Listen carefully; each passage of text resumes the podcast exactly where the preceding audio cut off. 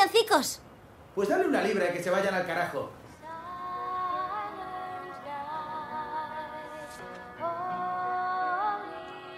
Si alguien conoce una película más navideña que Love Actually, que me lo diga, porque yo desde luego no la conozco, aunque es verdad que tiene detractores, algunos de ellos son de mi familia, cosa que por otra parte eh, no entiendo. En fin, vamos allá. Llevaba un tiempo dándole vueltas a cómo tratar este año el asunto de la Navidad y no he tenido mejor idea que hacerlo desde todo lo que pasa en la mesa, de la relación con la familia, y desmiento tajantemente que sea por lo de lo Actually, a los atracones de comida que nos solemos dar por estas fechas. Así que hoy en el mundo al día, cómo sobrevivir a la Navidad. Soy Javier Atard y hoy es viernes, es 22 de diciembre. El Mundo al Día, un podcast del mundo. Ah, esta noche todo es verdad, amor y paz. Y bueno, estás con James, así que eso cuenta como pacto, ¿verdad, cariño? ¿Dónde está Lizzie? tenemos por delante Nochebuena, la comida de Navidad, fin de año, año nuevo, por lo menos, por lo menos eso, ¿no? Para reunirnos con la familia y con la familia política. Eh, y lo cierto es que no todo el mundo tiene la suerte, o lo que sea eso, ¿no? De tener una familia bien avenida. Desmiento, por cierto, que sea mi caso, por aclararlo simplemente. Un saludo desde aquí para mi familia, para mi familia política también, pero mm, esa muchas veces eh, es la realidad, ¿no? Y tampoco es eh, ninguna broma. Mar Muñiz es redactora de Yodona, la revista femenina del mundo. Mar, ¿qué tal? Bienvenida. Hola, ¿qué tal, Javier? Mar, lo que ocurre en estas fechas es que la posibilidad de chocar o de pasar un mal rato, pues eh, se multiplica, ¿no? Hay más opciones, hay un riesgo bastante alto. Claro, porque eh, lo que tú a lo mejor te permites aguantar, entre comillas, a tu madre o a tu hermano, no es lo que tú vas a tolerar a una suegra, a un cuñado. Eh, entonces, en estos días tienes que juntarte con ellos y a lo mejor a las dos primeras horas de la reunión, de la cena, la comida, lo que sea, pues eh, habéis logrado no tocar temas espinosos, pero a lo mejor llevas tres, cuatro horas, incluso cinco de reunión, eh, ya tienes menos paciencia, a lo mejor alguien se ha tomado alguna copa de más, es mucho más fácil que surjan, en fin, conflictos o temas espinosos. Como en todas partes cuecen habas mar y con la idea de tener la fiesta lo más en paz posible, he decidido pedirle ayuda a Lorena González, que es psicóloga de Serena Psicología. ¿Qué tal? Hola Javier, ¿qué tal? Si uno tiene una familia tóxica, tiene algún miembro de su familia, pues un poco más complicado, con el que tenga una relación un poco más difícil. Sí. ¿Cómo tiene que mm, afrontar estas citas? Eh, la Nochebuena, el día de Navidad, etcétera. Pues eh, verás, yo lo que sí que recomiendo es que con las personas que nosotros identificamos que son especialmente tóxicas para nosotros, esto es, que no nos hace sentirnos bien, limitemos el máximo de tiempo con estas personas. Y cuando hablo de limitar el tiempo, hablo de limitar el tiempo en sí en la celebración y en especial, pues en dónde me localizo yo, en dónde me muevo en ese episodio, en dónde me coloco en la cena, o sea, si hay más gente, pues evitar un poquito este perfil de, persona. Eso sí que lo recomiendo. Hola. Hola, Sophie, no te había visto. Lo sé. Dame oh. esto. Joder, pasa, debes de estar helada. ¿Por qué? Oh, tranquila, James me ha dicho que creéis que soy anoréxica. James, no lo pensamos. No que lo pensamos, cariño. Hola, Sandra. Oh, ¿Cuántos años tenías? ¿Ya me lo preguntaste la última vez? Mm, ¿oh, Voy a poner algunos ejemplos, Lorena, que yo creo que por otra parte no le van a ser ajenos a nadie. En la mesa, padres, tíos, hijas, primas, cuñado, suegra, peligro, figuras controvertidas. Ahí se producen todo tipo de comentarios, más allá de la broma, tal vez de familiares con los que por otra parte pues no tenemos un trato diario, ¿no? No los tenemos presentes tan en nuestro día a día. Está ese clásico de los niños para cuándo, eh, a una mujer en edad de tener hijos, ese de ese también de por qué no tienes pareja y mm, otro para quien no tiene trabajo, ¿no? De qué haces con tu vida, eh, por poner simplemente algunos ejemplos. Claro, ante eso, ¿qué es lo mejor que podemos hacer? No sé si podemos poner límites de alguna manera. Hmm.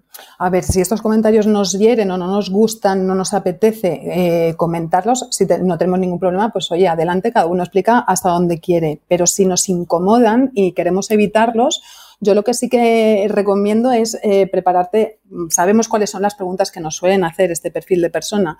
Entonces yo sí que recomiendo prepararme una respuesta pues muy cortita y muy concreta que no dé mucha información. Es decir, ¿cuándo vas a tener hijos? Pues cuando lleguen y cambiar de tema. Pásame la tal o cambiar de tema directamente. ¿O para cuándo eh, tu pareja que no tienes? Pues lo mismo.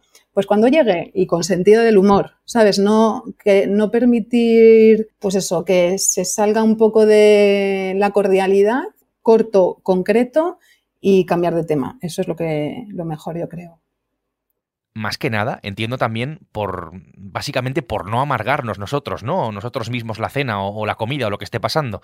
Que, bueno, al final son días, ¿no? De celebración. Por eso lo de intentar hacerlo con sentido del humor, imagino.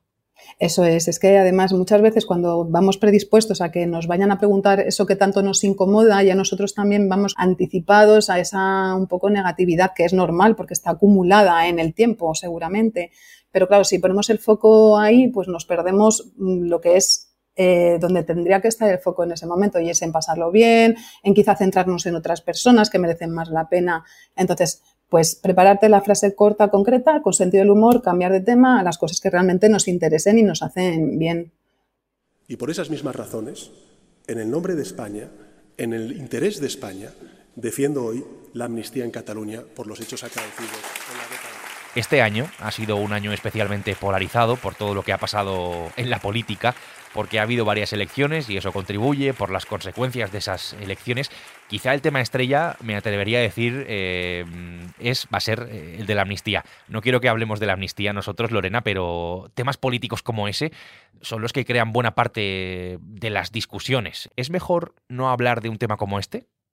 Totalmente sí, mejor no hablar no hablar de este tema, cambiar de tema, igual que cualquier otro tema que pueda ser polémico, que ya sabemos que quizá unos piensan de otra forma, una manera y otros de otra, y que nadie va a cambiar en una cena. O sea, el objetivo no es convencer al otro en esa cena, porque es que no, no le vamos a convencer.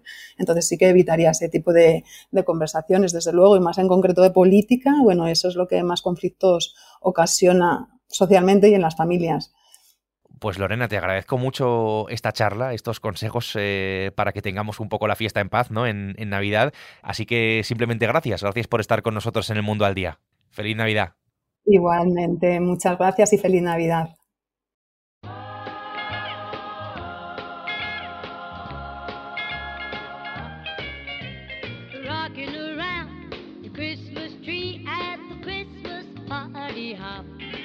No tenemos mucho tiempo, mamá. Lo sé, cielo. Llegarán enseguida. Mierda. En el supermercado no quedaban patatas. Me cago en... No he hecho suficiente. Como en la Navidad no todo es paz y amor, ni mucho menos, tenemos que añadir algo más, ¿no? Que ocurre en cuanto se acercan estas fechas que tal vez más de uno o una, sobre todo, creo en este caso, de las que nos esté escuchando ahora mismo, pues ya lo está sintiendo, que es el estrés navideño. ¿En qué consiste exactamente, Mar, vuelvo contigo, eso del estrés navideño? Es la manera en la que nosotros reaccionamos ante la presión que tenemos en estos días. Eh, queremos mesas perfectas, queremos que los regalos que hacemos sean perfectos, sean mágicos, eh, que nuestro árbol o nuestro Belén o ambas cosas sean ideales. Eh, añade presión el hecho de que podemos recibir familia que viene de fuera, hay que acomodarla, montones de citas, de eventos. Todo esto incrementa el estrés navideño y bueno, hay una encuesta que dice que la mitad de los españoles eh, sufren este estrés en estas fechas. Sí, y decía antes, por aclarar este asunto, decía antes que las mujeres eh, podían verse más identificadas porque desgraciadamente sigue siendo una realidad, ¿no? Que son quienes eh, se siguen ocupando todavía en una mayor parte de todos los eh, preparativos, cosa que tampoco es ninguna sorpresa, pero los datos es lo que dicen. Esta encuesta, como te decía, eh, revela que eh, las mujeres son las que más estrés padecen y de hecho es algo más del 55% de las españolas y en cambio, eh, referido a los hombres, es el 42% y de ahí que las mujeres tengamos más estrés navideño. Y todo eso con todo lo que viene pasando durante el año acumulado, a ver si tomamos nota. Mar, gracias. Muchas gracias y felices fiestas también. Solo hay una patata por persona, lo siento mucho. ¿Solo hay una por persona? Sí. Entonces, ¿media para los niños? No, una, hay una para todos. Tienen la mitad de nuestro tamaño. Una. ¿Qué? Mm, pues No me puedo olvidar un día como hoy de lo que hay sobre la mesa, ¿no? De la comida. Muy crujiente. Claro, lo normal no es que toquemos a una patata por persona, sino todo lo contrario, que haya un auténtico despliegue de comida, cada uno con sus costumbres en su casa, pero un festival, ¿no? Sobre, sobre el mantel. Cristina Galafate es periodista de CEN, que es el suplemento de bienestar del mundo. Cristina, ¿qué tal? Bienvenida. Muy buenas, Javier, encantada de estar aquí. A nadie le tenemos que explicar que las navidades son todo un desafío nutricional para todos. Las comidas son más copiosas, más abundantes, hay más cantidad, más dulces, más alcohol.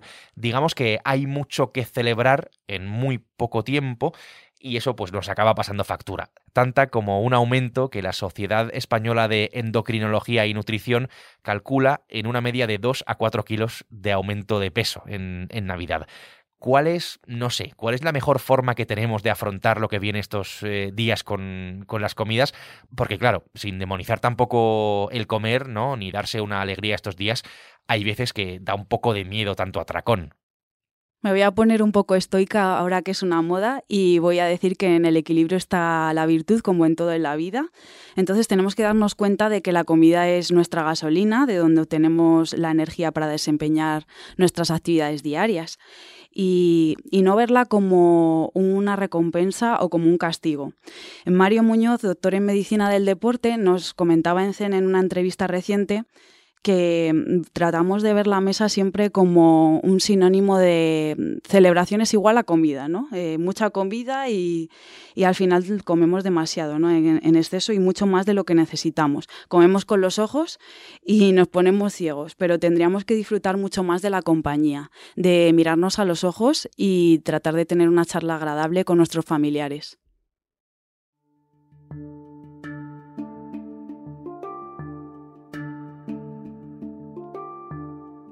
¿Tenemos, Cristina, alguna forma de evitar los atracones navideños? ¿Algún truco para plantear, no sé, un menú, la forma de comer, la preparación que evite que nos salga la comida por las orejas? Bueno, los nutricionistas eh, siempre tienden a decir que tomemos los alimentos lo más naturales posible. Evitar fritos, evitar procesados, pues eso ya es un gran paso. Si somos los anfitriones, perfecto, porque podemos poner algunos entrantes, por ejemplo, crudités, ¿no? Eh, humus.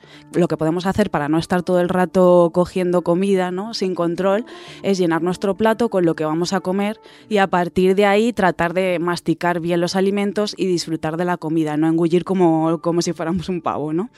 Y luego un principal, pues que sea un pescado, pues siempre es más ligero, o una carne eh, elaborada o bien que nos la preparen, pero eh, saber de dónde obtenemos los alimentos. Y bueno, a la hora del postre y los dulces, eh, un trocito está bien. El año pasado se nos hizo viral un tema que, que, era una entrevista con la nutricionista Blanca García Orea. Ella decía, no pasa nada por tomar un trocito de turrón o el roscón el día de Reyes, pero el problema es que esté en el supermercado desde septiembre, ¿no? Pues eh, hacer eh, el exceso un día puntualmente no pasa nada, ni va a arruinar todo el progreso del año, pero si nos tomamos tres trozos de panetone ahora que está tan de moda, pues entonces ya sí que vamos a multiplicar esas calorías y vamos a desequilibrarnos. Comamos. Está bien, perfecto. Comamos rápido. Claro, entiendo que para quien quiera cuidarse, para quien quiera pues eh, bajar de peso, verse más saludable, lo más importante no pasa simplemente o solamente no en una semana, no vamos a tirar por tierra el trabajo que hayamos hecho por comer un poco más eh, estos días, eh, sino que lo que cuenta realmente es lo que pasa todo el resto del año. Eso es verdad, pero también es verdad que hay que tener cuidado porque lo que engordamos en Navidad puede acompañarnos buena parte del año si no lo hacemos bien. Hay que tener, eh, te pregunto, cuidado con esto, porque justo después de las Navidades hay una especie de fenómeno, ¿no? Con el nuevo año que normalmente siempre tienen que ver, eh, en muchos casos, con adelgazar, con, con bajar de peso que hemos ganado estos días. Mira, un par de datos. Le voy a dar un dato que diría Yolanda Díaz, eh, que nos ha dado Mario Muñoz, al que he citado antes, ¿no? el doctor en medicina del deporte. Nos decía que en un día de Navidad, por ejemplo, podemos llegar a, consumir 6.000 kilocalorías. Esto para hacernos una idea de, lo que es lo normal en un día medio, sería pues de unas 1.600 para una mujer, lo que quemaría en reposo, y unas 1.800 para el hombre. Esto podría llegar a 2.000, 2.200 dependiendo del estilo de vida, ¿no? si es más activo o no. Eh, entonces, claro, estamos multiplicando por tres eh, lo que deberíamos ingerir para vivir. Eso hace que ganemos eh, los 2 a 4 kilos de los que hemos hablado antes y que hasta un 60% se quede con nosotros, comentaba él. El problema es que esa grasa se acumula en nuestro tejido adiposo y, luego no hacemos un déficit calórico el resto de, de, los días, ¿no? Lo normal es que o haya un balance o haya más bien un superávit. Eh, la actividad física nos ayuda muchísimo a contrarrestar estos excesos, ¿no? Yo animaría a la gente a que se moviese y ya no solo es hacer la hora de ejercicio, ¿no? Sino entender la actividad física como todo el movimiento que hacemos a lo largo de un día y que también podemos elegir, porque en lugar de coger el ascensor podemos optar por subir y bajar escaleras, bajarnos una parada antes del metro o del autobús e ir caminando. Hay muchísimas actividades, es cuestión de ir probando y lo ideal es generar una adherencia con aquella actividad que nos guste. Si, levantar pesas nos parece aburrido, pues quizá podemos probar a entrenar fuerza con otro tipo de clases colectivas, con entrenamientos funcionales, o si nos da mucha pereza y no somos capaces de, de, mantener la motivación más allá del 15 de enero, pues intentar tener disciplina para generar un hábito, porque cuando tengamos ese hábito interiorizado como lavarnos los dientes, es cuando el deporte va a pasar a ser parte de nuestro día, un estilo de vida, y no va a requerir un esfuerzo por nuestra parte, sino que se va a convertir en nuestra hora feliz. Pues la verdad es que no se me ocurre mejor manera para acabar esta conversación Mm, que, con estos consejos, Cristina, con pequeñas cosas, como dices, eh, podemos empezar. Vamos a hacer una cosa si te parece. Te despido y me despido después de los oyentes, que es el último capítulo del año. Así que, Cristina, gracias, ha sido un placer tenerte aquí. Muchas gracias a ti, Javier, y, y, recordar a todo el mundo que la salud es la mayor lotería que tenemos y que tenemos que tratar de morir jóvenes lo más tarde posible. sí, eso es.